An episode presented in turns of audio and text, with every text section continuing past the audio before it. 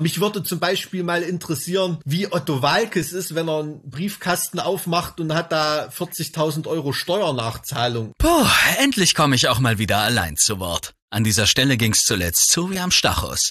Doch äh, worum geht es diese Woche bei unseren Freunden Mike und Alex? Tja, ich weiß es schon, du Spinner. Aber ich geb dir einen Tipp. Folivora, Glazial, Deiche und noch ein paar Sachen, die nicht nur Alex versteht. Es geht auch um Pfarrer, Schlümpfe und Dänen. Doch hüte dich vor dem...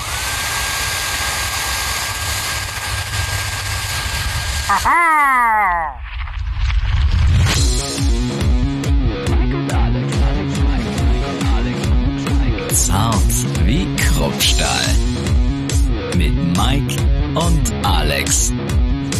Folge Nummer 45. Hi Alex, guten Tag. Hallöchen, mein Lieber. Warte mal, ich muss mal ganz schnell hier noch den Alter, läuft da dein Hamster über die Tastatur oder tippst du da die ganze Zeit so?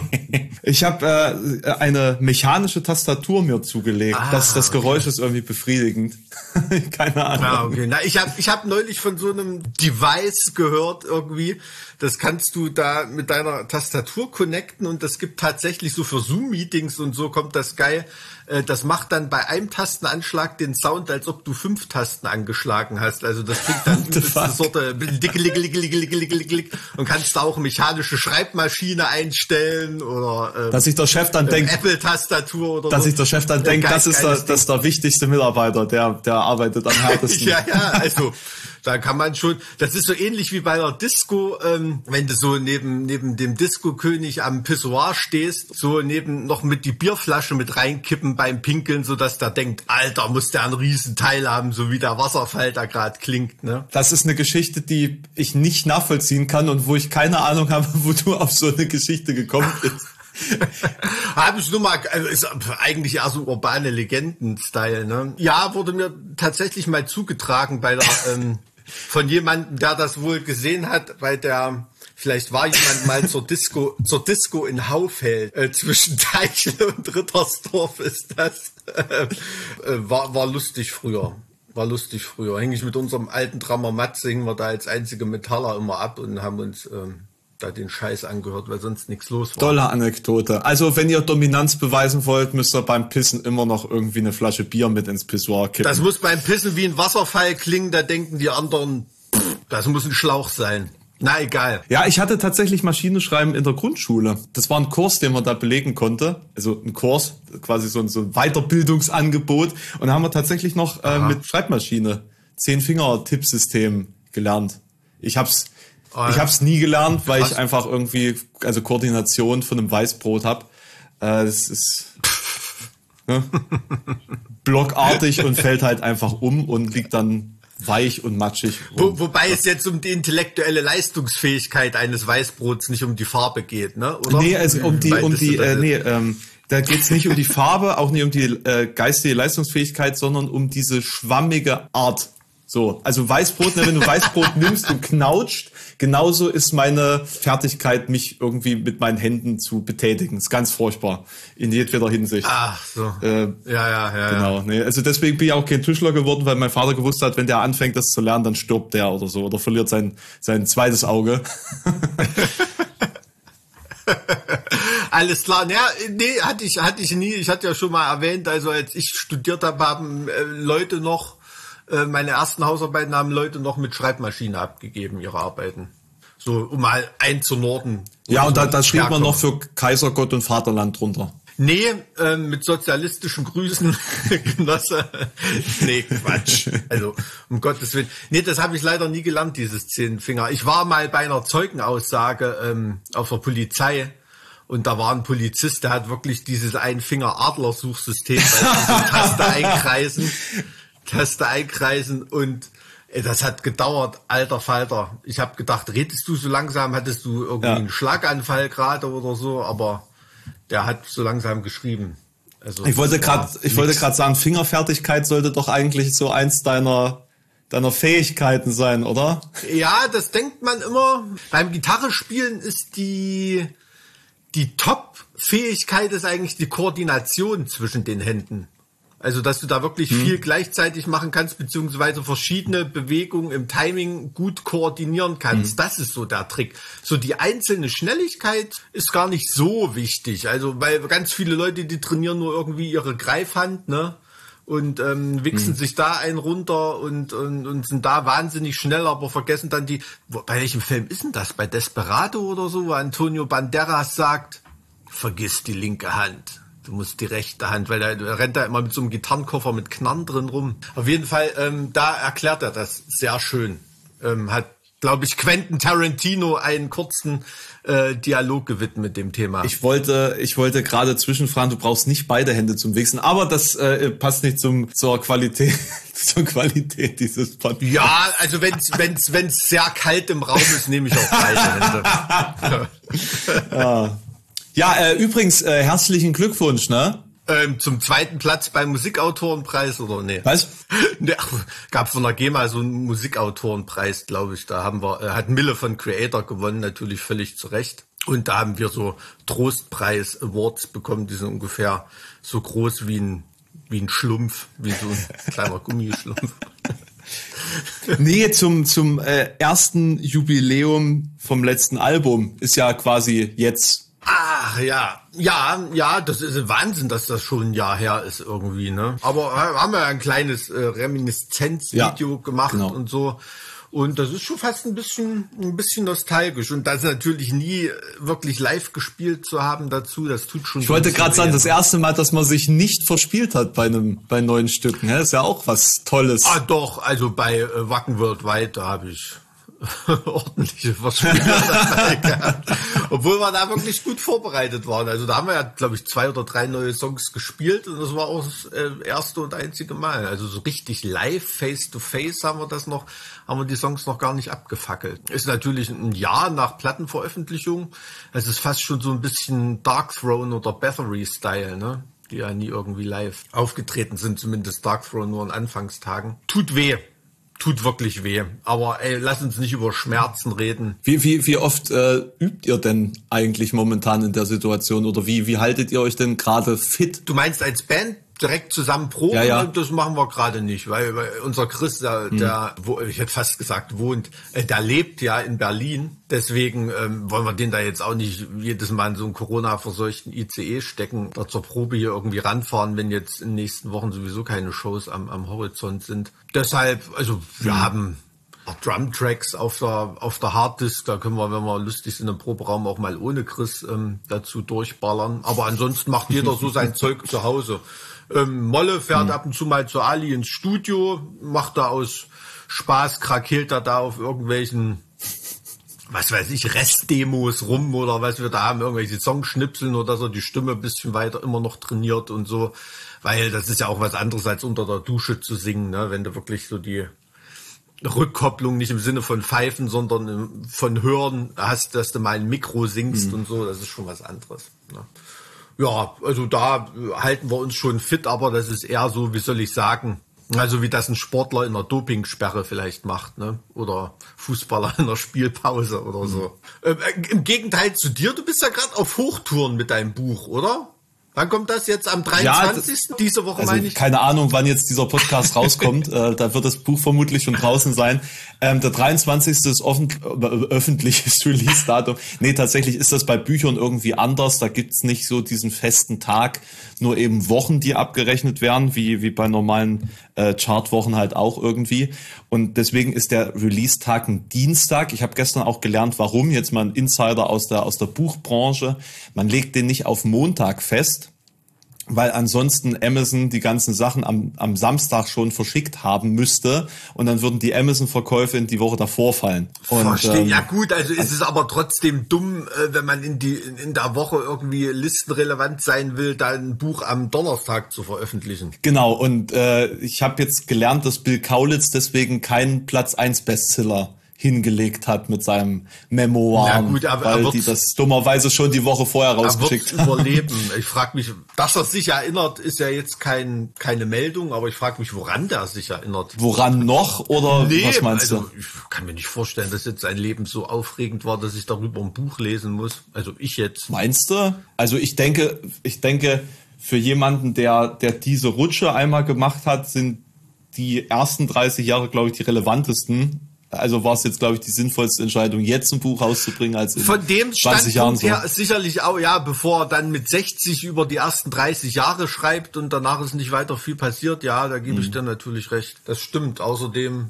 ja, wer weiß, der hat ja noch, also nicht, dass ich es ihm wünsche oder so, aber der kann ja auch noch Legende durch früh sterben werden, ne? Also so, alt, so alt ist er noch nicht.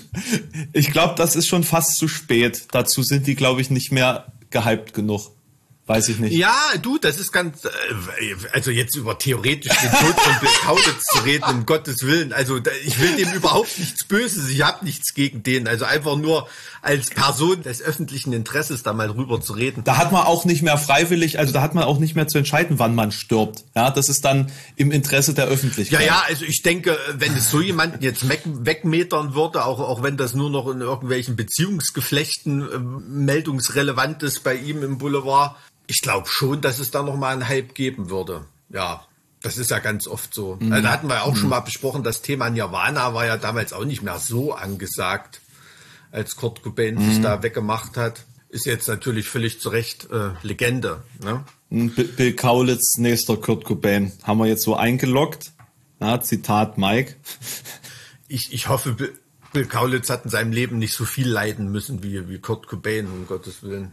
Also, das wünscht man keinem.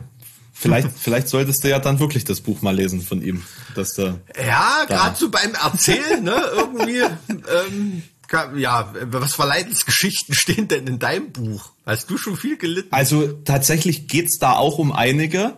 Natürlich nicht in diesem epochalen Ausmaß eines, äh, die, also von, von Problemen, die ein Weltstar so haben kann, sondern eher so äh, Ein Feldstar. ein Feldstar.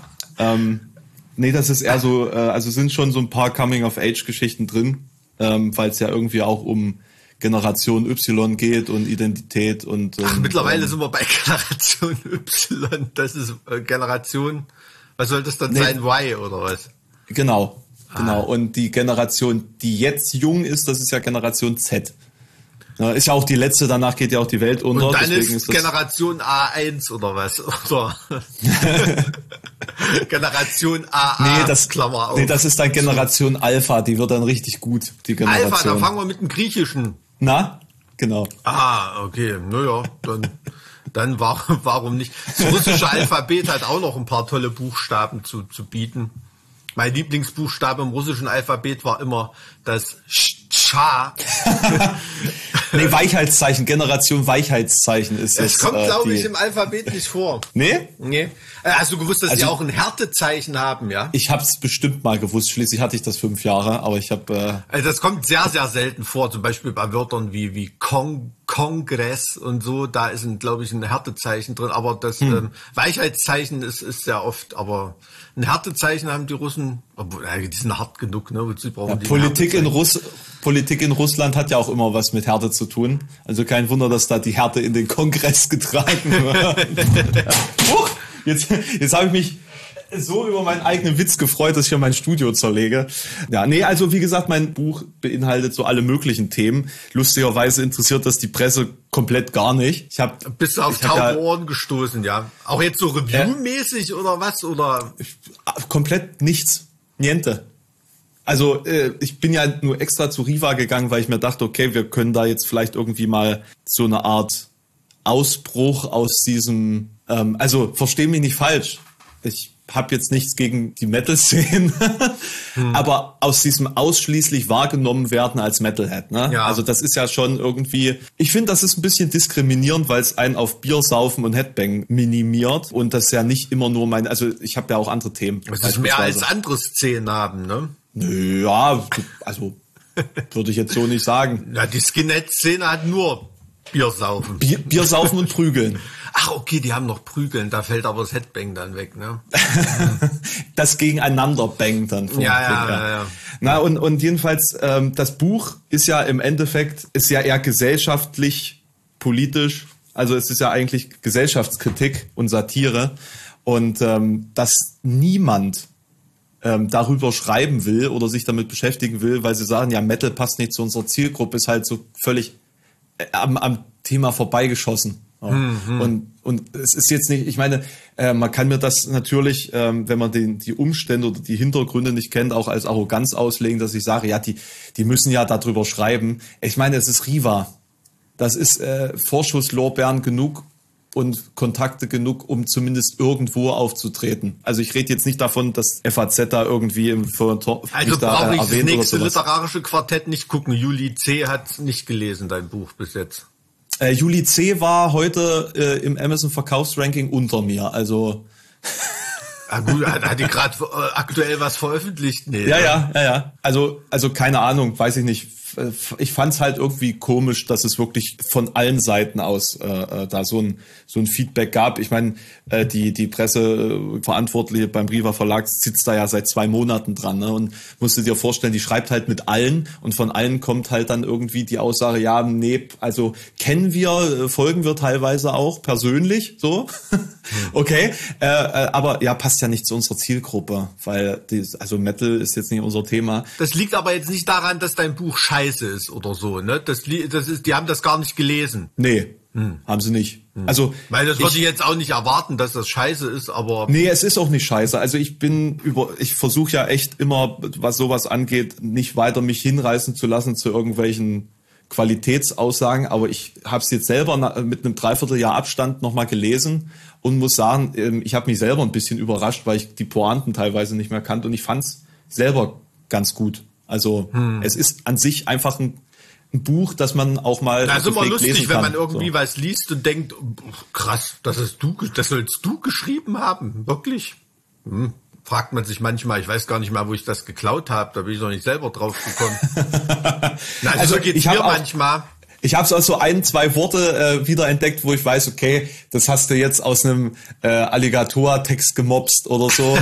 ähm, also klar, klar, da ist man natürlich nicht unbeeinflusst. Ja, absolut, das ist ja auch völlig legitim. Ne? Deshalb ähm, schreiben ja auch Leute Texte, damit sie andere beeinflussen. Ist ja in Ordnung. Ähm, jedenfalls fand ich das irgendwie komisch, ne, weil sie auch in der in der ähm, Argumentation ankam mit dem Ostdeutschland-Aspekt, ne, also so die die Identität in Ostdeutschland spielt ja auch eine Rolle im Endeffekt mit äh, Digitalisierung, das spielt eine Rolle, Pädagogik, ähm, politische Aspekte, mhm. äh, Unternehmertum, also die unterschiedlichsten Punkte, die die wirklich da verarbeitet sind und die ich als Persönlichkeit ja auch als Aufhänger oder als Facetten habe äh, sind da in die Kommunikation getragen worden und nichts davon hat funktioniert. Ja, und das, das macht mich echt ein bisschen traurig, dass es so, so eindimensional irgendwie betrachtet wird und dass man als Mensch da einmal abgestempelt, glaube ich, auch recht ja, schwer wieder ey, Alter, so. boah, hast, hast du da morgen an deiner Biografie einen Haken dran oder was? Das ist doch jetzt einfach nur ein Zwischenresümee. Da, du weißt überhaupt nicht, was da in den nächsten Monaten passiert, wenn, wenn das, wenn das Buch ein Verkaufsschlager wird, was es ja offensichtlich werden wird.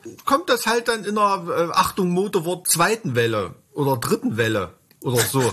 Ne? Das ist ja, das ist das ist äh, das sind Worte, die würde ich nicht in den Mund und nehmen. Da, ja, würde ich jetzt auch nicht in der Werbung benutzen gerade. Ne? Aber und dann das ist übrigens ein geiler Bandname, die zweite Welle oder irgendwie sowas für, für eine Punkband. Ähm, mhm. Da, das, das kann sein, dass das jetzt gerade ein Baustein in der Erfolgsgeschichte dieses Buches wird, der später mal ähm, ähm, eher positiv besetzt ist. Am Anfang wollte kein Schwein davon wissen und dann kamen die ganzen Speichellecker wieder an. Wirst du sehen. Lass mal, äh, tritt da mal noch einen Schritt zurück und äh, bewertet hm. das mal jetzt noch nicht so für dich. Nur, nur, nur meine Erfahrung. Ich meine, du bist da wieder in völlig neues Wasser reingehüpft und so und ähm, wir kennen das als Band auch und das kennt jede Band irgendwie, dass sich für die ersten zwei Platten oder so, da interessiert sich der Fuchs dafür. Da haben sie im, im, im Rockhard oder Metal Hammer bestenfalls drüber gelacht ähm, oder, oder zumindest äh, die ersten, ersten Gehversuche mit den ersten Samplerbeiträgen oder Mini-CDs oder irgendwie sowas.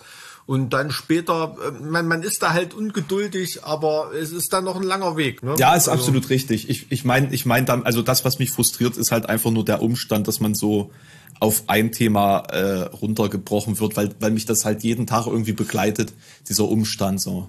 Ähm, als, als Influencer oder als, als Mensch der Medien und mich einfach daran erinnert, dass man sich in gewisser Weise abstrampeln kann, wie man will, wenn, wenn eine vorgefasste Meinung in den Köpfen der Menschen schon existiert. So. Und das ja, weiter, du, das, weiter ausgeweitet auf andere das Bereiche. Auch, das kann auch, das kann auch äh, komplett andere Gründe haben. Das ist auch einfach nur eine, eine Höflichkeitsfloskel dann, ja, so, so dieser Bürosprache, dieses Thema sehen wir gerade nicht bei uns irgendwie. Das sehe ich gerade nicht. Da frage ich mich, weiß ich immer nicht, was ich da drunter vorstellen soll. Soll ich dir eine schwallern, damit du gerade was siehst? Oder äh, Na, oder, oder im, im Marketing, das fühle ich gerade nicht. Das fühle ich gerade nicht. Ja, ja, nee, das, das kann ja, weißt, es kann ja auch sein, dass der einfach gerade keinen Bock hat, noch ein Buch zu lesen, weil er schon in seine Rubrik zwei, drei Sachen da reingetan hat und Leute, denen er noch mehr Gefallen schuldet als seiner Kontaktperson bei Riva. Und das ist doch auch nur ein komplettes Gemauschel hintenrum mit solchen Feature-Sachen und so. Und wenn er da schon äh, Juli C bespricht mit Exklusivinterview oder irgendeinen Scheiß, dann hat er nicht noch Bock, sich hinzusetzen, noch ein anderes Buch zu lesen. Das sind Leute, die sitzen am Schreibtisch und die erste Prämisse dabei ist Arbeitsvermeidung. Äh, hm. Und wenn ich da mein Soll hm. quasi schon abgeliefert habe, dann mache ich das nicht noch, äh, nicht noch oben drauf. Ähm, ist einfach so. Ist, hm. ist auch verständlich, ne? muss ja, muss ja auch so eine, so eine Art, na, wie soll man sagen, Arbeitshygiene geben, dass man sich nicht selber zu sehr ausbeutet da als Angestellter irgendwo. Aber glaub mir, ja, für einen selber. Aufwandshygiene, sage ich mal. Ich glaube, ähm, das wird dann später noch reinkicken, wenn die, wenn die dann merken, oha, na, da haben wir schon was übersehen. Ne? Du, du kennst mich, ich bin ja, was das angeht, immer eher pessimistisch. Also ähm, weiß ich nicht, ich kann mir nicht vorstellen, dass nach nach dem Release sich groß noch was ändert. Ich denke, das wird dann eher im, im Orkus verhallen.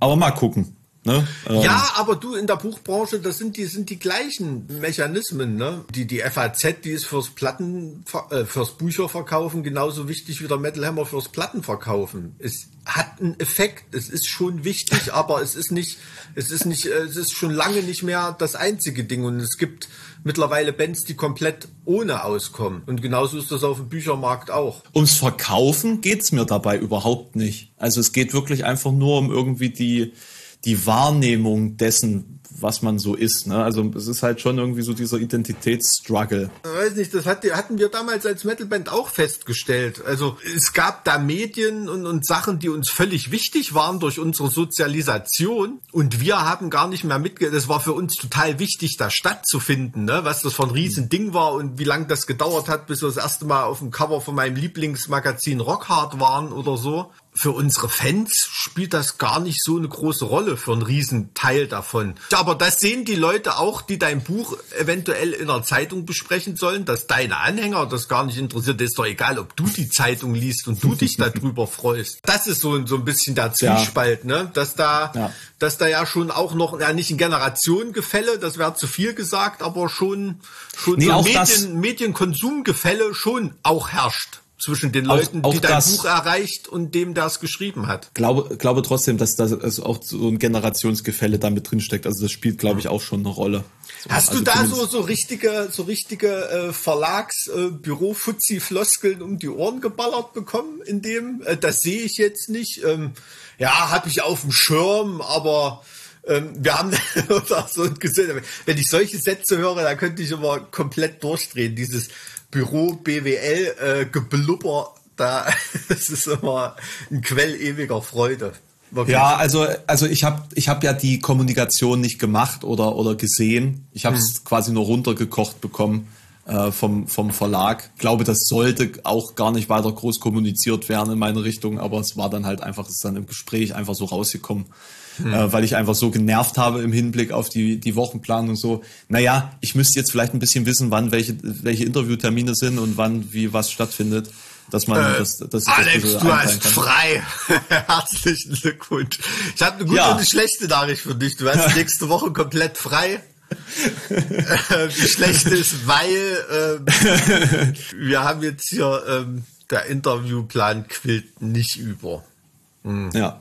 Ja, natürlich, klar, aber das verlagert dann den, den Feedback-Effekt für die Rezeption deines Buches natürlich in unbestimmte Zukunft. Das glaube ich schon, dass das äh, schwierig ist als Autor. Weißt du, was ich als eingefleischter Schwarzseher vermute? Dass die Notbremse beschlossen wird und einfach keiner in stationären Handel mehr darf.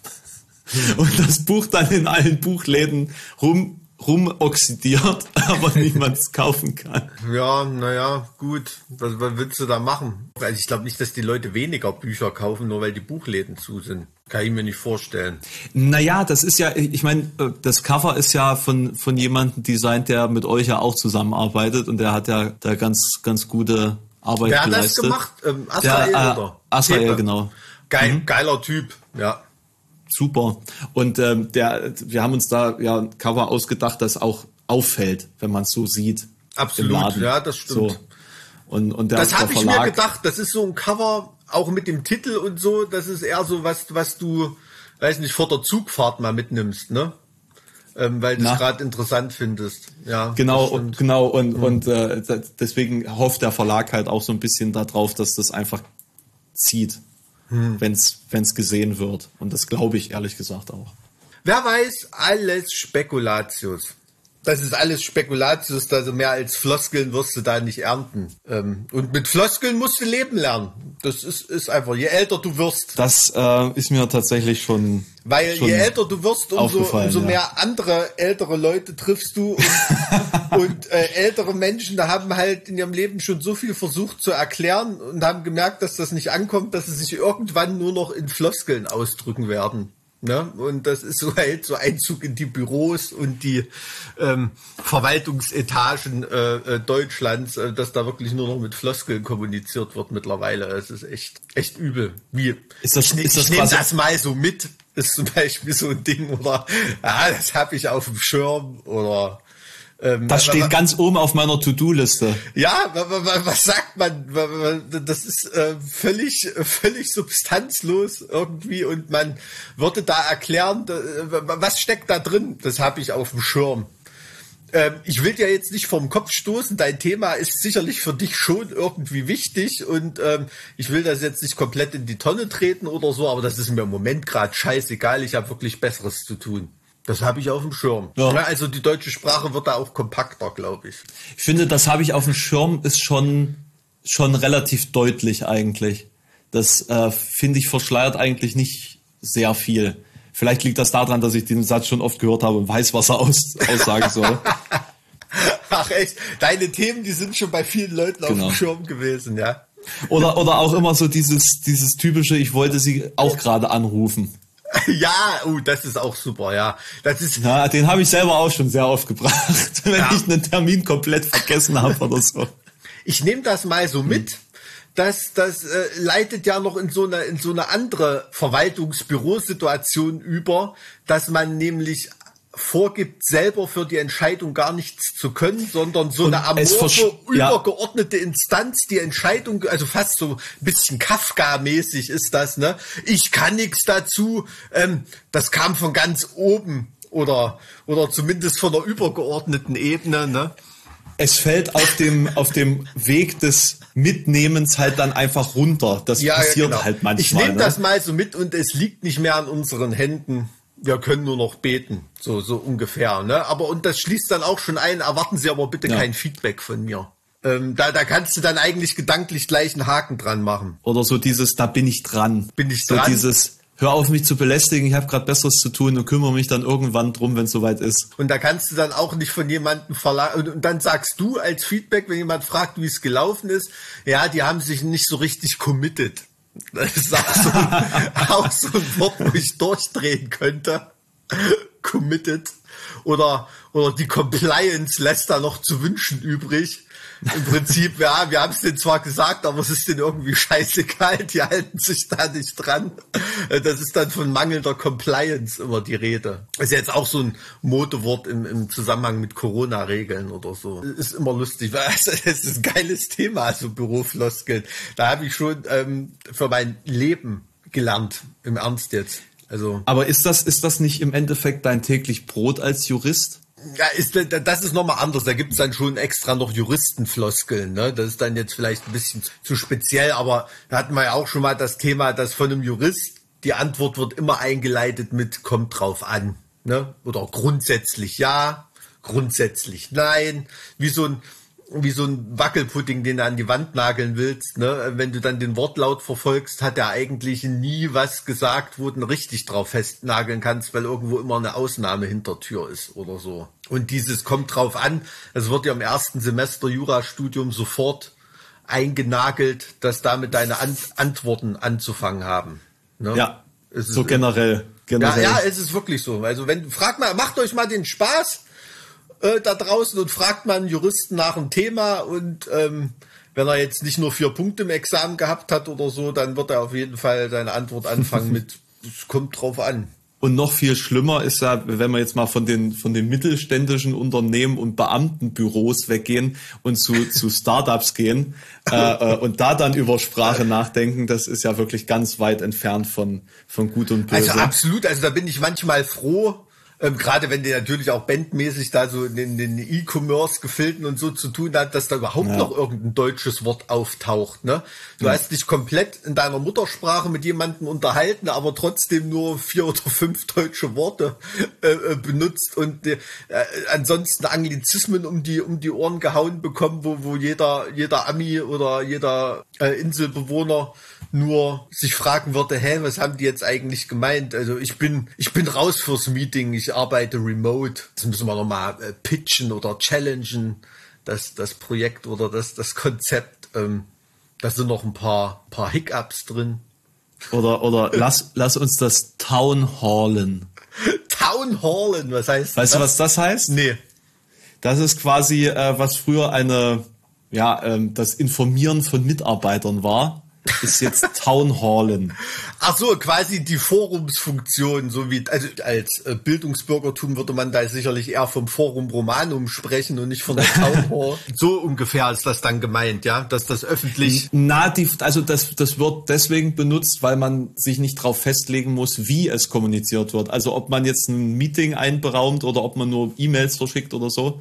Das ist quasi dieses Jahr, wir werden das jetzt mal Town Hallen, irgendein Praktikant muss sich drum kümmern, dass das jeder weiß am Ende der Sitzung oder so äh, äh, übersetzt. Ach, okay. Ich meine, da ist ja halt auch wirklich wichtig, vor allem bei Startups dann Dinge besser dastehen zu lassen, als sie eigentlich sind oftmals. Hm. Ähm, und da geht es darum, etwas zu languagen. Zu languagen? Ja? Man languaged etwas und äh, zwar, Da redet man dann von einer Sprachregelung oder was soll das sein? Nee, nee, nee, da geht es dann darum, Dinge zu beschönigen. Ja? Also Sachen besser dastehen zu lassen. Also wie, wie äh, kommunizieren wir jetzt etwas nach außen? Ja, ja. Und wenn man etwas language, dann äh, versucht man das möglichst so aussehen zu lassen, als wäre es total toll, obwohl es also maximal eine normale Äußerung wäre oder ein normales Feature oder. Ach, also quasi, wo Andreas Scheuer seine Diplomarbeit drüber geschrieben hat. so, so ungefähr. Ja, aber mit, mit, mit dummen Anglizismen, also ich kann mich dran erinnern, in, in Jena in der Goethe-Galerie, da war irgend, äh, im Infobüro dort oder war es in Weimar im Atrium, ich weiß es gar nicht mehr. Auf jeden Fall war da vor mir eine ältere Dame und die hatte irgendeine Frage und da hat die als Antwort tatsächlich bekommen, also wirklich eine, ein altes Muttchen war das, ne? Die war, war wirklich niedlich. Und da hat die als Antwort bekommen, da müssen sie zum Infodesk im Basement. Und da habe ich mir gedacht, wie, wie bescheuert kann man eigentlich sein, einer Frau so eine Antwort zu geben, wo man jetzt nicht davon ausgehen kann, dass das jeder, der jetzt, was weiß ich, jenseits der 75 ist oder so, äh, da sofort was mit anfangen kann. Ne? Also ich denke, wenn man also, jemanden da hinstellt, der so ein Vokabular gebraucht, dann ist das Outcome auf jeden Fall Change-anfällig. ja, also übel. Also da, da hat, das hat mich richtig aufgeregt. Das sind dann solche Leute, die, die sowas benutzen oder die das nicht auf dem Schirm haben in der Kommunikation, einfach sich auch auf das Gegenüber einstellen zu können. Ne? Die benutzen da, da kommen dann auch Sätze bei raus, habe ich auch schon gehört. Ich brauche das as soon äh, as app as possible, ne? Zum Beispiel. Da willst du auch nur einfach eine schwallern dafür. Da muss ich sagen, das benutze ich mittlerweile auch sehr. As app as possible, aber das ist doch dann eher mit nee, ASAP. ASAP. Ja, ASAP, aber nicht ASAP as Ach, possible. die Kombination. Ja. Das ist Rip in Peace quasi. Rip in Peace, genau. So, Rip so, in Peace. So, so, so ungefähr, ne? okay. Hm. Ja, ist das ein Akronym dann? ASAP, ja, ne? Dass man da die be eigentliche Bedeutung des Wortes gar nicht mehr so sehr auf dem Schirm hat irgendwie. Ja, ne? weil man, weil man sich einfach nur denkt, ach, ASAP heißt ja irgendwie was wie schnell. und dann schreibe ich so schnell wie möglich. Hm, genau. Wie, mal, wie, oft wurde... Ihr könnt mich ja mal zum Lunch anslacken oder so. ja, gut, aber Slack ist ja auch nur das Reddit der Boomer, ne? Ja, naja, klar. Wurdet ihr eigentlich schon mal nach eurer CI gefragt? Da sage ich dann meistens sowas wie, es ist schon irgendwie interessant, aber interessiert mich jetzt gar nicht. Halt, du kannst mich im Loop halten darüber, ne? Ja. halt mich im Loop. Das ist so, so das, das richtig, das richtige Maß zwischen Arbeitsvermeidung und trotzdem informiert sein. Ne? Man muss ja informiert sein, aber aufpassen, dass man da nicht so viel machen muss.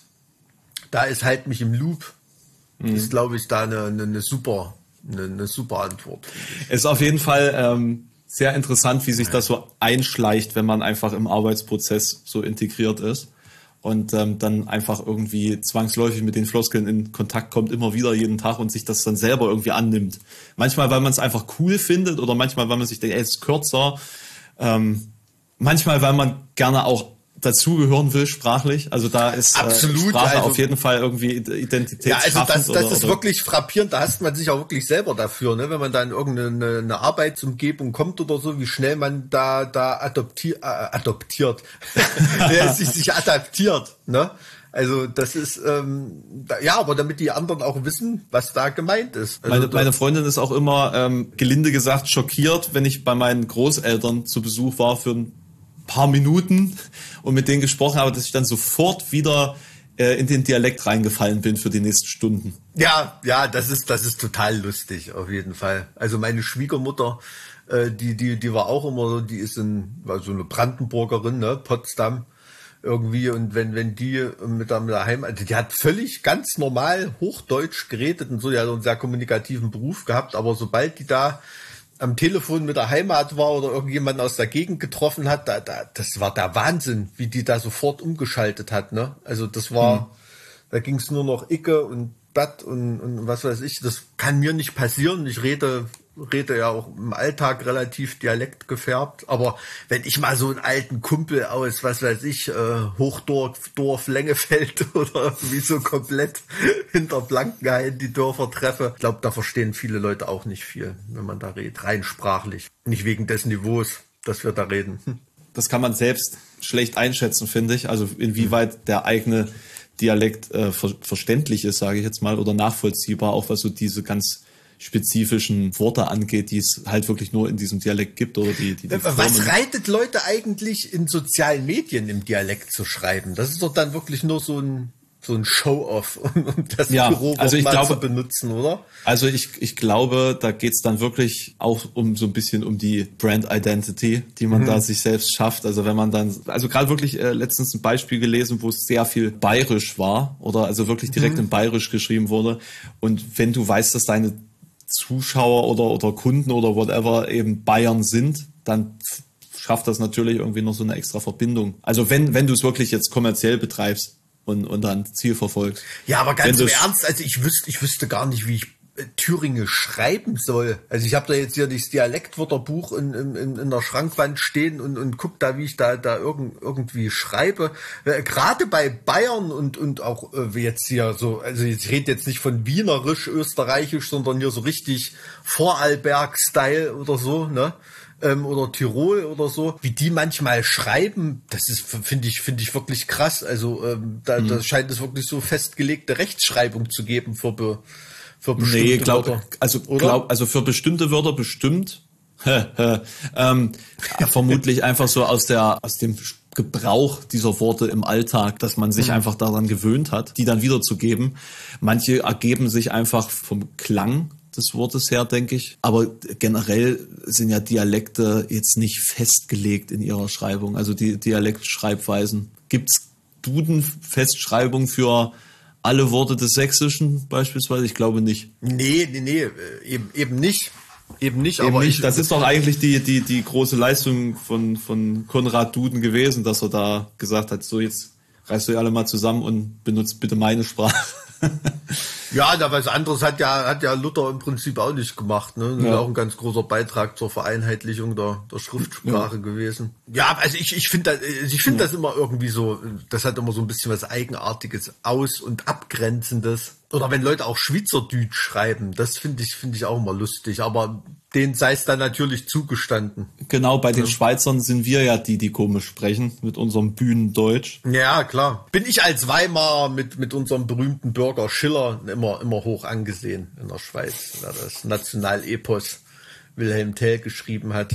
Deswegen kriege ich da aber gutes Feedback in der Schweiz, wenn ich sage, dass ich aus Weimar bin. Das ist eigentlich ganz, eigentlich ganz cool. Hast du noch Bürofloskel? Ich mag das Thema irgendwie gerade.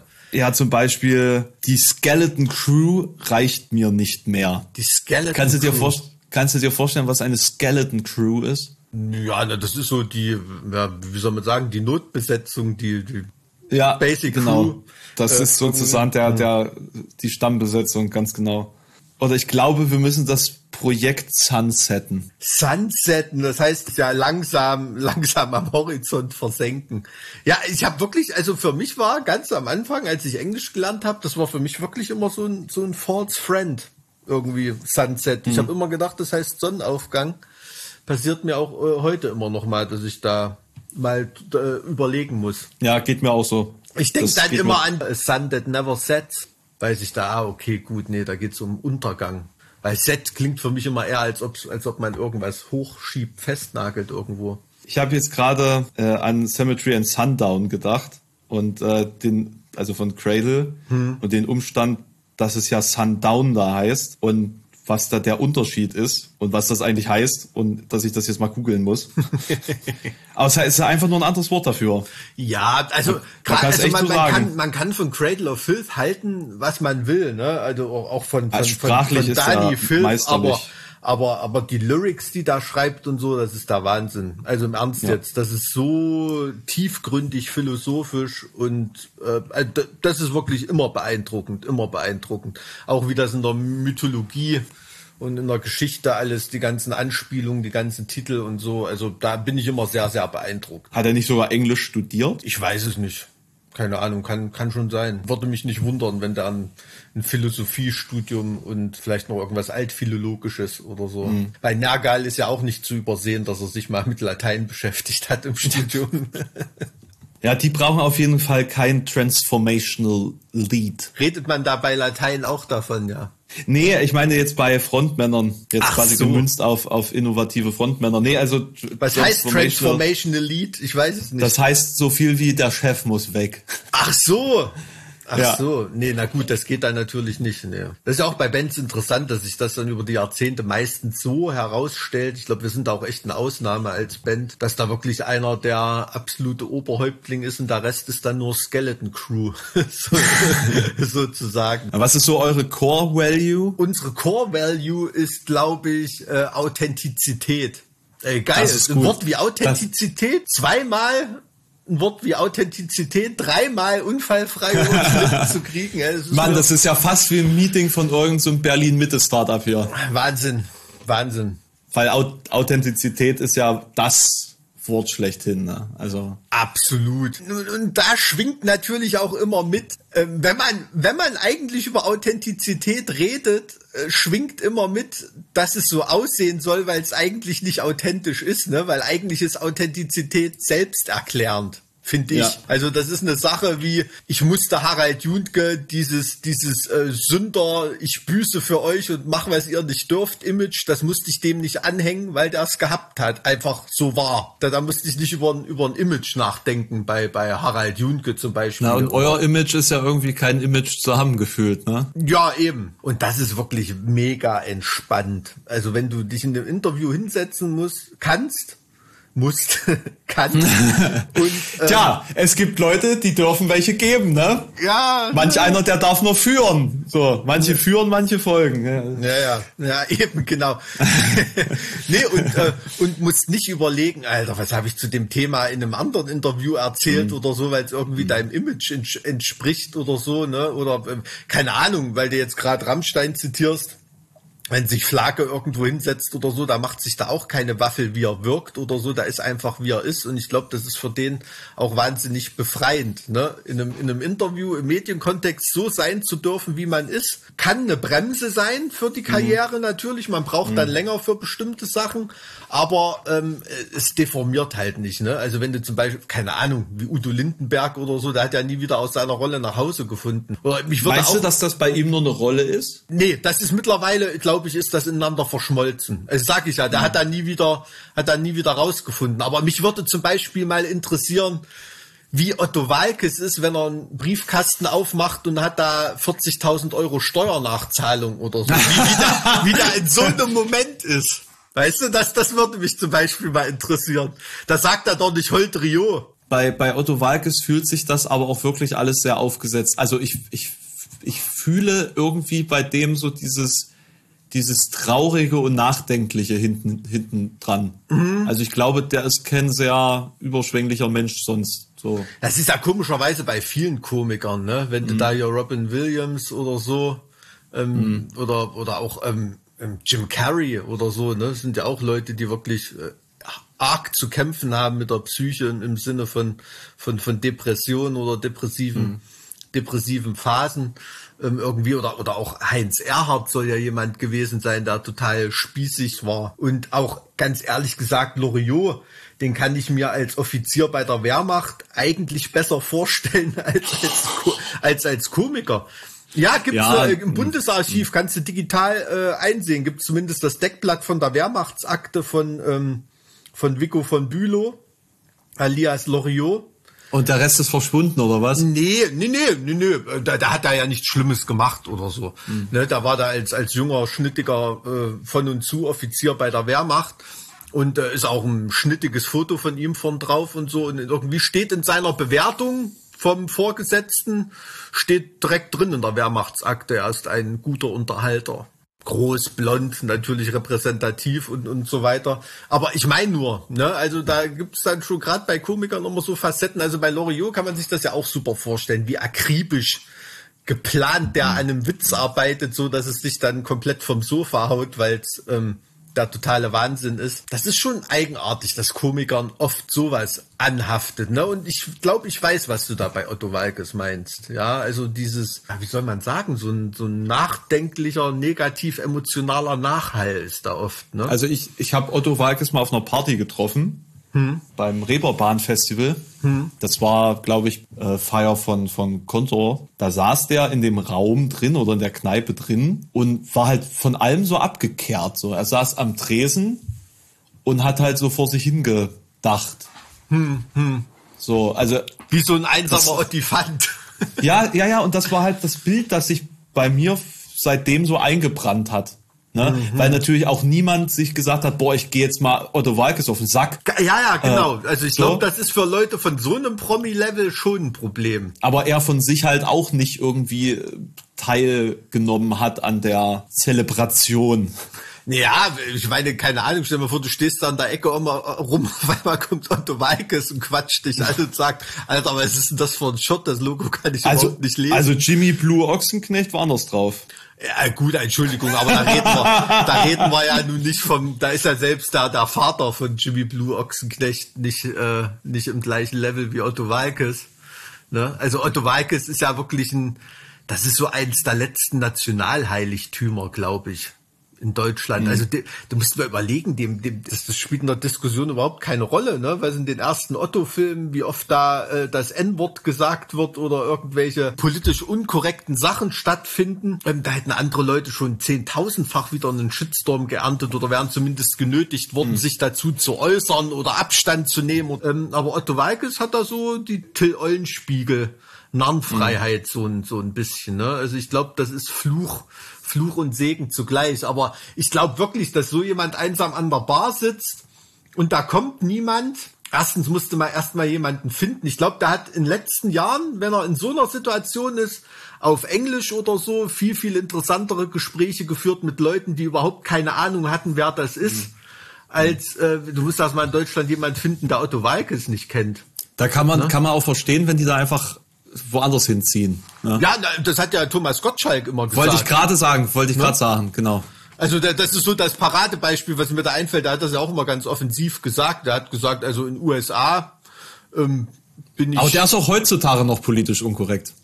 Ja, ja, absolut. Also das nimmt, das nimmt er sich, nimmt er sich natürlich raus. Ne? Also da hat er ja auch so eine kritische Masse überschritten, wo er eigentlich nicht mehr gestürzt werden kann auf, auf, auf so einer Ebene. Ne? Also das, das würde dann nur noch mit, mit, mit, mit ganz schmutziger Wäsche funktionieren.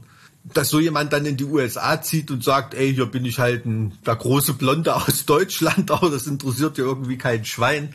Und in Deutschland kann der ja nicht über die Straße laufen, ohne dass da äh, irgendwie jemand irgendwie jemand guckt. Also ich glaube, für solche Top-Promis ist das schon echt ein, echt ein Problem, weil wenn sich jemand mit dir unterhält, ist das immer vor dem Hintergrund, ey, du bist Otto Walkes zum Beispiel. Dir ging es da sicherlich auch so. Man würde sich gern mal mit dem unterhalten, aber dann denkst du, na komm, gehst du jetzt nicht auf den Sack. Was soll das? Also ich kann mich dran mhm. erinnern, ähm, jemanden, den ich ganz cool finde, ähm, Gernot Hassknecht, ne? Jetzt ein ganz kleineres Level, den habe ich mal in, in da hatte im Jena im F-Haus irgendwie einen Auftritt und äh, da ist dann noch ein Rosenkeller gekommen, da war irgendein Metal-Konzert, keine Ahnung, ich glaube, die, die ähm, F-Haus-Leute hatten ihn damit hingezerrt. Und äh, da habe ich ihn einfach angequatscht und da, da hat sich wahnsinnig gefreut, dass ich, dass ich wusste, wie da, wie sein wirklicher Name ist.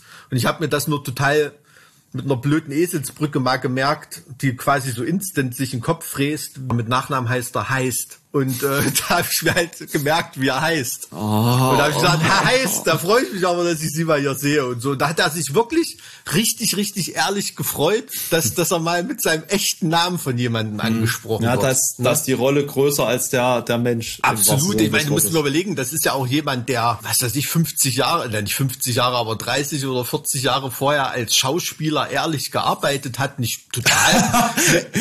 Jetzt nicht mehr, oder was? Nee, ich meine nur ehrlich und hart gearbeitet hat, ne, und übertragende Nebenrollen wahrscheinlich nie hinausgekommen ist oder so, ne, und mhm. auf einmal hast du eine so eine Rolle und die wird größer als du selber. Und, und das ist dann schon, schon krass, weil für die ganze Nation ist es Gernot Hassknecht und ist ihm ja auch auf dem Leib geschrieben, ne, weil, also ich liebe das, wenn der da so an die Decke geht, das ist ja totaler Wahnsinn. Also, also macht er das auch so äh, bei seinem Programm?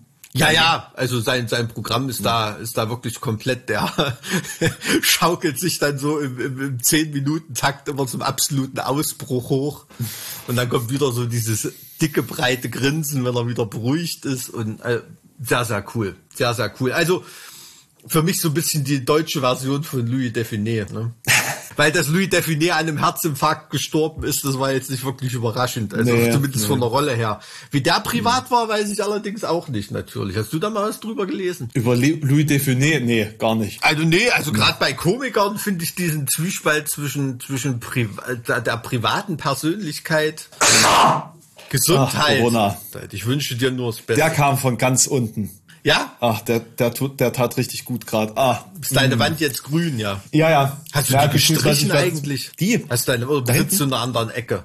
Nee, nee, das, die ist äh, quasi für den Ausschnitt meines Streams ist die grau. Aha. Und da hinten ist die nächste Wand. Mhm, das krass. ist aber so ein äh, Vorhang quasi. Äh, als männlicher Streamer ähm, hat man mehr mit Wanddekoration zu tun. So viel wie die Frauen sich schminken müssen, dekoriert man als männlicher Streamer die Wände im Hintergrund, oder? Naja, also äh, im Endeffekt geht's ja darum, dass das Bild anschaulich aussieht. So. Hm.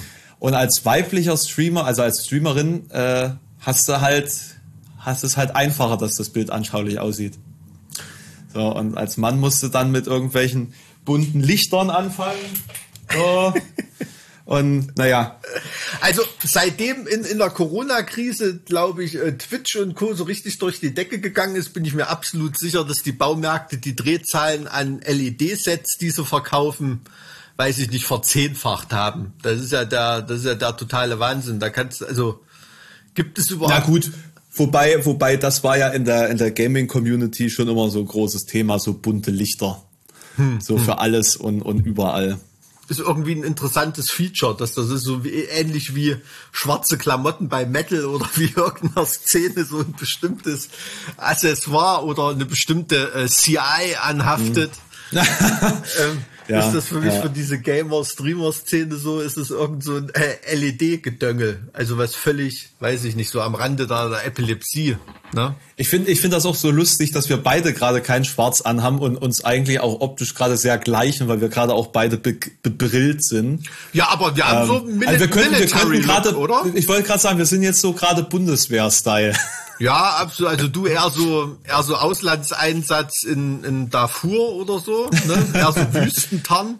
Mhm. Und ich bin dann schon eher, na, wie soll ich sagen, ja, äh, mit meinem, meinem Corona-Moppelbauch oder so, ich bin eher Stabsstelle irgendwo, ne? Am Schreibtisch Bundeswehrverwaltung. Aber so, du so als, langhaarigster, als langhaarigster Soldat der Bundeswehr, wie fühlt sich das so an?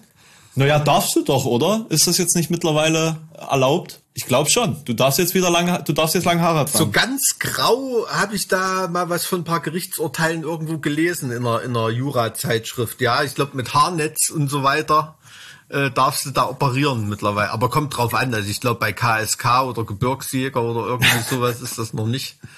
Stell dir mal vor, als Fallschirmjäger. Fallschirmjäger mit offenen Haaren. Ja, das sieht dann eindrucksvoll aus, wenn der Tod von oben kommt. Ja, ja, oder bei der Luftwehrwende, wenn sich deine Haare in der Transalpha verfangen. Im Propeller hängen bleiben. Ja, Aber tatsächlich hatte mein so Geschichtslehrer damals in, im Gymnasium auch immer so ein Pullover an wie du und immer ein Bundeswehr-Kuli dabei, der war ein bisschen strange. Ein Bundeswehr-Kuli? Und er hat den auch Echt? regelmäßig kaputt gemacht beim dran rumspielen. beim Zuhören hat er da immer so dran rumgefriemelt und dann hat er den ständig kaputt. Ich saß in der ersten, also ich saß quasi direkt vor ihm. Hm. Und äh, wenn, wenn ich ihn genervt habe, hat er mich gegen das Schienbein getreten. Und ich habe beim Melden, ich habe beim Melden äh, meinen Finger immer in sein Gesicht gesteckt, weil er mich nie drangenommen hat. Also deshalb ist äh, dein Knie im Arsch, ja, weil er nicht so ja, viel ja, treten das, musste. hm. ja, aber das waren eigentlich immer die besten Plätze ganz vorne, oder? Konntest ja, auf jeden Fall. Scheiße ich saß immer vorne. veranstalten. Also das hat man relativ schnell auch mitbekommen, ja. Also ab, ab der zehnten Klasse habe ich auch wirklich in jeder Stunde permanent SMS geschrieben unterm Tisch. Echt? Ja, hat man halt nicht gesehen, nicht mitgekriegt. Ja, und wenn, wenn, du ein bisschen geskillt bist, brauchst du auch nicht hingucken, was du schreibst. Geskillt bist. Na, na, na. da sind wir wieder dabei. Das T9 mit der Muttermilch aufgesaugt, gesogen, gesogen. Ja, wenn man geskillt ist, das ist auch richtig Bürosprach. Also noch ein geiler, geiler Bürospruch, den hat meine Frau mal von der Arbeit mitgebracht. Ähm, das war. Das ist ja echt ein wichtiges Thema, hä? Bevor ich es wieder vergesse, sonst, sonst drücke ich auf diesen scheiß Record off äh, äh, Knopf hier und hinterher fallen mir Sachen ein, die ich immer irgendwie sagen wollte. Aber äh, ist egal, ist jetzt auch nicht. Sollte ich das so gesagt haben, dann hast du das falsch verstanden. Das fand ich auch geil, das so komplett zum, komplett zum Empfängerhorizont zu schieben, das Missverständnis. Äh, das äh, finde ich schön. Das ist schön rabulistisch. Naja. Was ist das? Rabulistisch. Das habe ich ja noch nie gehört. akrobatisch. Rabulistisch. Rabulistik, kennst du nicht das Wort? Nee. Nee, na gut. Das kenne ich vielleicht, weil ich Jurist bin. ja, genau, Wort, Worte verdrehen ist ja äh, euer täglich Brot. Da Absolut. muss man auch Rabulistik kennen. Ah, Na, so wie, wie ich Pragmatik hatte, hattet ihr dann Rabulistik im, im mhm, Studium. Genau, ja, aber Pragmatik ist wirklich ein, äh, ein sehr, sehr interessantes Fach. Ja, war auch das Beste eigentlich so im Studium, mhm. wenn man da echt was mit anfangen kann. Ja, ja, absolut. Aber kommt im Alltag viel, viel zu kurz, glaube ich. Wo waren wir eigentlich stehen geblieben, bevor ich wieder zum Bürophrasen gesprungen bin? Entschuldigung. Du, äh, du wolltest äh, den Menschen da draußen erzählen, warum du eigentlich doch Brillenträger bist, obwohl man das gar nicht so weiß. Ach so, ich bin seit seit langem Brillenträger, also unter einer der Gründe, warum ich das erste Mal in der Klasse ganz vorn saß damals und dann mitbekommen habe, dass man da die meiste Scheiße bauen kann. Aber ursprünglich saß ich vorn, weil ich da noch nicht so viel gesehen hatte. Und dann hatte ich eine Brille bekommen. Ich hab, äh, bin relativ kurzsichtig. Also es ist so fast schon so ein bisschen Maulwurfniveau. Also zusammen Zusammen sind meine beiden Augen vielleicht halb so viel wert wie dein ein ganzes Auge. Wenn ich das mal so formulieren darf. Also auf dem habe ich tatsächlich 160 Prozent. Krass. Ähm, und äh, ist das, das dann quasi so, so hoch trainiert, ja? Wie der Geruchssinn bei einem Blinden oder so, dass das da auf einem Sinnesorgan mehr lastet, mehr, mehr hochtrainiert ist, oder? Ich, ich denke auch, ich denke auch, dass mein Gehör deswegen ein bisschen besser ist auf der rechten Seite. Ah, verstehe. Da hast du sicherlich zum, zum Einschätzen von so 3D-Gegebenheiten sicherlich noch viel mhm. mehr mit, mit dem Ohr zu tun, ne, glaube ich. Mhm. Das ist ganz fast, also das ist wirklich faszinierend und ist so ein ganz kleines bisschen, kann ich das abschätzen, wie es wäre, wenn man ganz blind ist mit dem Gehör. Weil ich kann mich im Dunkeln hm. tatsächlich orientieren hm, hm, hm, aufgrund dieses dieses Hörens. Also ich laufe Dieses nicht gegen, den es gibt. Genau, ich hm. laufe nicht gegen Wände im Dunkeln, weil ich höre, wo die Wand ist. Das, ja. fühl, das kannst du, das kannst du einem auch nicht erklären, wie sich hm. das anfühlt. Du hm. fühlst einfach die Wand. Ich weiß, ich, äh, ich weiß nicht, wie es ist, aber ich, ich kenne das von meiner Mutter, die ist ja völlig blind und ähm, ähm, bei, bei der ist das so. Und die hat auch, also vom, vom, bei der ist besonders beeindruckend dieser, dieser Geruchssinn oder es ist eigentlich gar nicht Geruch, aber die nimmt zum Beispiel auch erhöhte Luftfeuchtigkeit über die Nase wahr und so, ne? Mhm. Ähm, also mhm. selbst wenn sie es nicht hören würde, wenn du in der Wohnung Wasser in die Wanne lässt oder ein Wasserhahn läuft oder so, das merkt die dadurch durch durch die Luftfeuchtigkeit, die sich da da irgendwie ändert. Also das das Sensorium, wie das dann äh, wie das dann komplett umswitcht auf auf andere Sachen, ne und wie sie auch auch Sachen hört und so, das ist schon das ist schon totaler Wahnsinn. Also finde ich Aber das ist das krass. ist das ist wahnsinnig beeindruckend, wenn man mal drüber nachdenkt, was deine Sinnesorgane eigentlich für eine Kapazität hätten, hm. wenn dein Hirn in der Lage wäre, das alles aufzunehmen hm. und alles quasi gleichzeitig zu filtern und zu verarbeiten. Ja, na, deshalb drehen ja Leute, die diese Filter nicht haben, weil sie irgendwie, ein, keine Ahnung, ähm, autistische Veranlagung haben oder irgendwie so. Es gibt ja Leute, die können so gut, ne? bestimmte Sachen nicht, nicht filtern. Mhm. Ne? Die erinnern sich an alles, was sie jemals gesehen haben oder bekommen alles im, im Detail komplett mit oder so. Das ist dann schon, das Gehirn tut eine totale Filterleistung. Oder ich hatte mich da auch mal mit einem das war so ein typisches WG-Party-Gespräch bei Studenten, ne? mit jemandem, der das so studiert, ähm, hatte ich mich da lange mal drüber unterhalten, ähm, der hatte damit zu tun im Studium. Es ist ja auch eigentlich gar keine Selbstverständlichkeit, dass du Dinge, die du siehst, dort siehst, äh, an dem Punkt, an dem sie sich befinden. Mhm.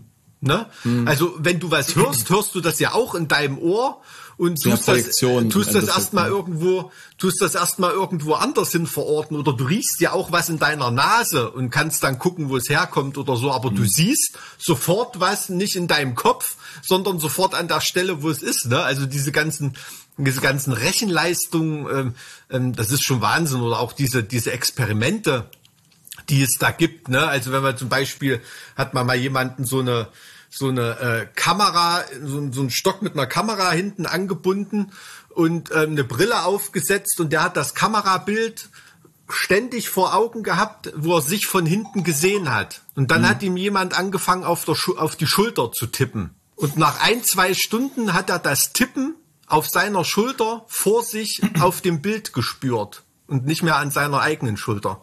Das ist creepy, oder? Das ist echt creepy. Ja, und äh, also solche, solche Sachen gibt es da wirklich. Also du, du bist auch so ein Typ, der auf Partys dann immer ganz tiefgreifende, lang, langwierige Gespräche führt, oder? Nee, das ist dann ab einer bestimmten, äh, also keine Ahnung, ich mit meiner ähm, Straight Edge Veranlagung so ab 22.30 Uhr ist dann so dieses Gefüge, dass die meisten bekifft oder besoffen sind und anfangen zu labern und nicht besonders interessiert. Und wenn so jemand dann anfängt zu labern, hm. dann ergibt sich dann so ein Gespräch. Ne? Früher habe ich dann die, die entsprechenden zwischenmenschlichen persönlichen Kontakte äh, knüpfen können mit den Mädels, die noch nicht besoffen waren, weil alle anderen voll waren.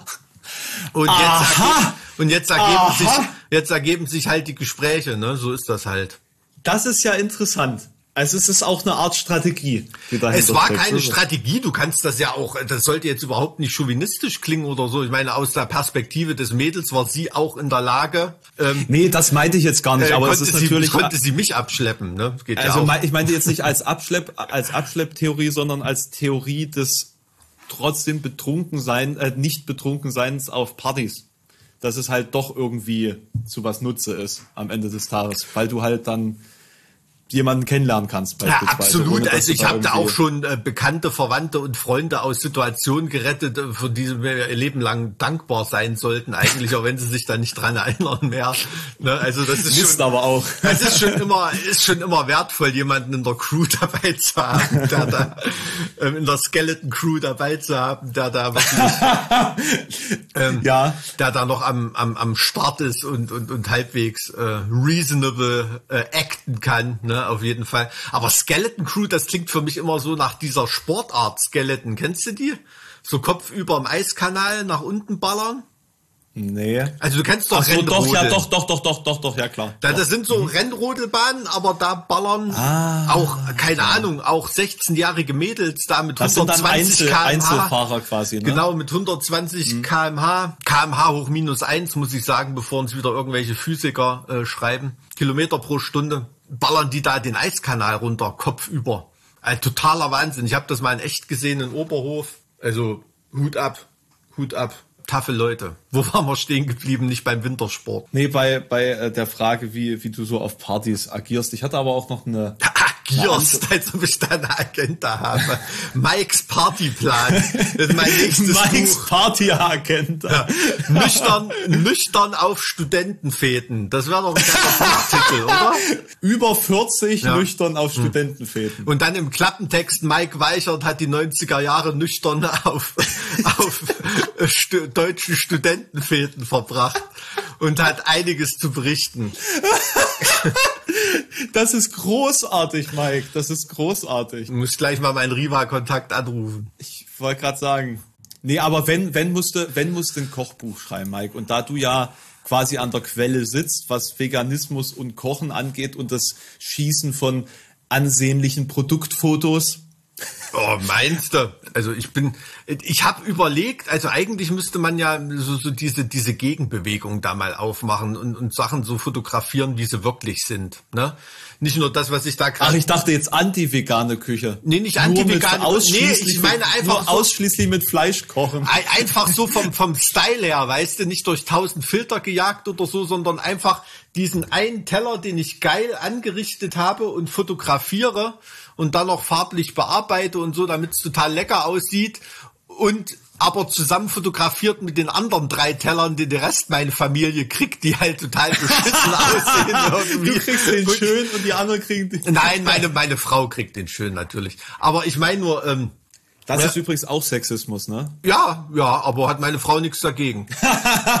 und äh, ne, also die, die, die beschissenen Teller, die die Rest der Familie bekommt oder wie die Küche danach aussieht oder den ver, verkrusteten Topf im Hintergrund mit fotografieren oder so. Also glaub, das finde ich gut. So eine das Art Foodblocking wäre mal lustig. Das finde ich geil, so das, das drumherum als Chaos darzustellen. Aber ich glaube, es gibt keinen Markt für Hässliches Essen, ähm, ne? Für hässliches Essen. Ja, also das, das stimmt. Das, also ich denke mir auch immer, wenn ich zum Beispiel äh, in Tschechien, ne, war hm. ich ich bin ja ein riesiger Gulasch-Freund. Aber versuch doch mal von Gulasch ein schönes Bild zu machen. Das ist aber Ungarn-Gulasch, oder? Aber die Tschechen können es schon gut mit ihren Knödeln, das stimmt. Ja, ne, es gibt ja ungarisches Gulasch. Das ist ja nochmal ein anderes Gulasch. Ja, sagen wir mal, es ist ein K&K-Essen, okay? Es ist ein K&K-Essen. Einigen wir uns da drauf. Als dann der ähm, geme größte gemeinsame Nenner im wahrsten Sinne des Wortes. Ja, ja, ja von, von Gulasch ein cooles, also gerade also, also generell so bei tschechischem Essen, gerade bei Hausmannskost und tschechischem Essen, was ja meistens mhm. Hausmannskost ist, das mhm. so zu fotografieren, also auf dem Foto rüberzubringen, wie geil dieses Zeug schmeckt, das ist eigentlich nicht möglich. Das stimmt. Nee. Und wenn dann, dann ist es total gelogen. Ne? Also ich habe auch mal so einen Bericht gesehen über ähm, da gibt's ja wirklich Leute, die dafür wie man wie man die, das, das Essen Produktfoto quasi äh, ja, genau. Da, da, da hat ein scheiß, ein scheiß Koffer gehabt, in dem 40 verschiedene Soßenspiegel aus Gummi drin waren. Die er dann auf den Teller legt und die dann wirklich halt auch zwei Stunden lang so aussehen unter dem Studiolicht und nicht eine Haut bilden oder irgendwie mhm. verklumpen mhm. oder was weiß ich. Das ist schon krass. Meinst du, mit einem Koch Kochbuch gewinnt man heute noch einen Blumentopf? Äh, ja, ja. Also ja, ich glaube, es ist ja. ein, Haufen also, Schweinearbeit. Ist es, die ja. Leute vom Riva Verlag haben gesagt, du ver du verdienst dich dumm und dämlich, wenn du ein veganes Kochbuch rausbringst. Das ist irreal. Also es ist wirklich, die haben auch keinen Bock drauf, aber die sagen, es ist, kannst du mit nichts vergleichen, ein Kochbuch zu veröffentlichen, wenn du ein bisschen einen Namen hast. Und ich sehe das ja auch gerade so in den Amazon Verkaufscharts, dieser Hensler mhm. mit diesem Buch, der ist seit sieben Wochen ohne Ende auf der Platz eins Und das bedeutet, der muss am Tag, ich sag mal, Minimum 2000 Bücher verkaufen. Mhm. Am Tag, mhm. allein über Amazon. Ja, deshalb haben Wenn ja diese reicht. ganzen Fernsehkochfuzis, die haben ja relativ schnell mitbekommen, dass man damit viel mehr Geld verdient als mit einem scheiß Restaurant. Die haben das ja wirklich nur noch als, als Flagship-Store. Die meisten ja, Leute ja, irgendein genau. Restaurant Geld tun, die damit kaum noch verdienen. Ne? Und das ist in der Gastro auch ein wahnsinnig hartes und mühseliges Geschäft, da Geld zu verdienen. Ne? Gerade noch auf so einem Top-Level. Wie sieht's denn bei dir eigentlich gerade aus mit, mit deiner Bude? Lieferdienstgeschäft während der Krise ist jetzt nicht besser als normales Geschäft. Weil das habe ich mich schon, äh, schon jetzt eine Weile gefragt. Ähm, ich bestelle beispielsweise jetzt bei einem Pizzalieferdienst, bei dem ich noch nie vorher bestellt habe hm. und den ich, der vorher, glaube ich, auch nicht geliefert hat, glaube ich. Hm. Also so ein, so ein kleines Restaurant. Und ich bestelle da echt einmal die Woche mindestens und da die in ganz Halle liefern, ich glaube, die haben auch einen zweiten Laden aufgemacht, seitdem ich glaube, bei denen läuft das richtig gut und bei manch anderen auch. Und deswegen war jetzt so die Überlegung, ist es vielleicht sogar eine Chance für, für den einen oder anderen Laden, wenn der jetzt in der Krise quasi gesehen wird auf Lieferando und so weiter und so fort? Nee, also Lieferando oder sowas benutzen wir nicht, zumindest nicht, dass ich wüsste. Ach so. Nee, nee, Ach das so. ähm, holen die Leute ja. meistens ja. selber ab oder wird dann mal bei größeren Lieferungen selber ausgefahren oder so. Es hat ja auch, also äh, wir wollen da ja jetzt nicht mit irgendwelchen Aktienkonzernen oder so, weil, weil Lieferando selber macht auch viele, viele Restaurants kaputt. Ne? Mm, also mm. muss man muss man ehrlich sagen. Also jeder, also wenn man seinem Lieblingsrestaurant was Gutes tun will oder so, anrufen und sich die Scheiße da selber abholen und das ist für mm. die ist für die, als ob die fünf Essen über Lieferando verkaufen.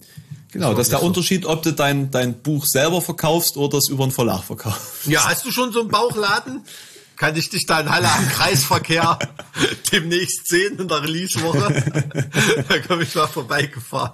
Es wäre aber eigentlich eine geile Aktion. Hier in Weimar gibt es so einen alten, äh, alten DDR, das glaube ich so unter, unter Denkmalschutz äh, Zeitungskiosk.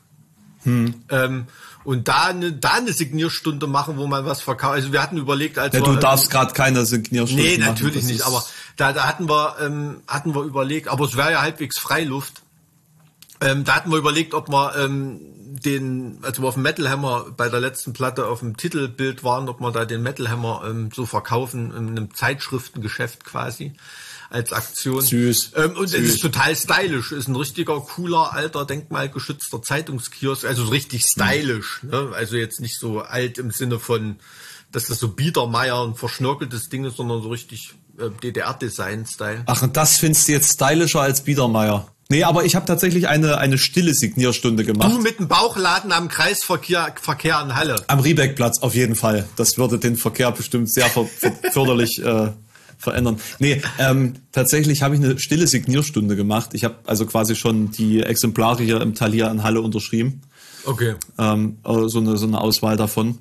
Wie viel? Ähm, Hast du überhaupt noch Bücher oder hast du die alle für Promo-Fotos verbrannt, zersägt, zerkloppt? Also, also to be honest, ähm, wir sind schon an Auflage 3 dran. Cool. Aber das hat einen anderen Grund, der gar nicht so cool ist, nämlich Amazon hat gesagt, oh, wir brauchen aber jetzt 7000 Stück, weil, naja, algorithmisch betrachtet müsste die Nachfrage das ungefähr sein, weil ich hm. ja quasi einen Monat vorher das Video hochgeladen habe, hm. wo ich gesagt habe, hier, das kommt übrigens. Und Amazon hat halt einfach hochgerechnet, wie sich das dann die nächsten 30 Tage entwickelt. Also ja, völlig, das, völlig, ja. völlig irrational. Und deswegen musste der Verlag halt einfach schon auf eigene Tasche den, die zweite Auflage zusätzlich oben drauf drucken. Hm, hm. Ja gut, ja. das dauert dann natürlich ein bisschen, bisschen mit dem Recoupment, ne? so, also das ist jetzt nicht mein Problem. Ja. Aber es ist schon irgendwie schade, dass man jetzt echt gucken muss, dass man überhaupt noch eine erste Auflage kriegt. Naja, ich, ich hoffe ja, ich krieg eine. Irgendwie postet jeder Trottel schon was mit deinem Buch.